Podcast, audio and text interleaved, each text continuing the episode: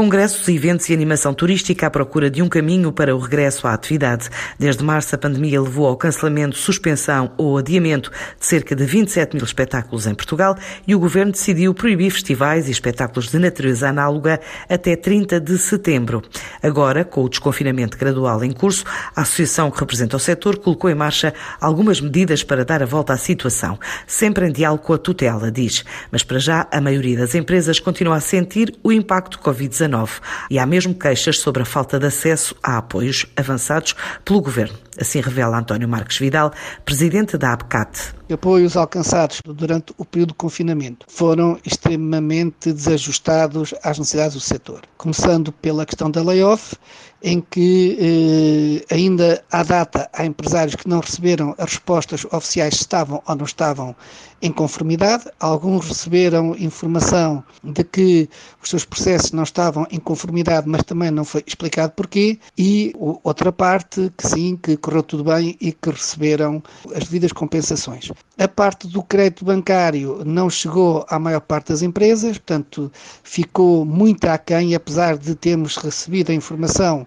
que as verbas definidas para o setor das agências de viagens e da animação turística, que já estava esgotada, a verdade é que eh, foram muito mais empresas, agências de viagens, do que empresas da área da animação turística e dos eventos. Portanto, essas conseguiam ter muito pouco acesso, para além de que aqueles problemas conhecidos de que só tiveram acesso empresas que já não tinham problemas, portanto, e com isso também eh, foi retirada uma grande parte das empresas. Uma terceira situação é que empresas que, quando tiveram o processo concluído, já não havia verba disponível. Portanto, no mínimo, o que devia ser feito era eh, eh, aumentar eh, esta, esta dotação para que as empresas que tiveram o seu processo todo completo pudessem pelo menos ter acesso a esse apoio. O, o, apoio que funcionou e continua a funcionar é o apoio do microcrédito, que é da responsabilidade do turismo, do turismo Portugal. Neste momento, a APCAT está a abrir uma outra via que é, já que não há medidas de apoio, ao menos que haja medidas que retirem custos de contexto, desde taxas que não são necessárias, desde processos burocráticos que ocupam muito tempo e e, e, muito dinheiro, estamos a trabalhar nisso e, e estamos a dialogar com a tutela do turismo para ver se conseguimos melhorar esse tipo de situações.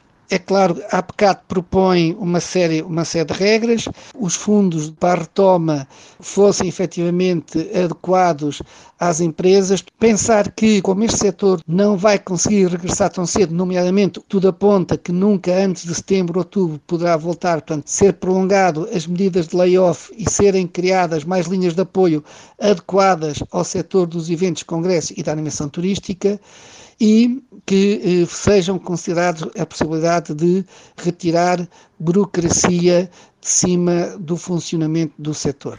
Este setor de eventos, congressos e animação turística trabalha agora em parceria com cinco instituições de ensino superior para que, em conjunto, possam desenvolver normas que capacitem as empresas para a abertura de forma progressiva, atendendo às recomendações da Direção-Geral de Saúde e mantendo conversações com a tutela.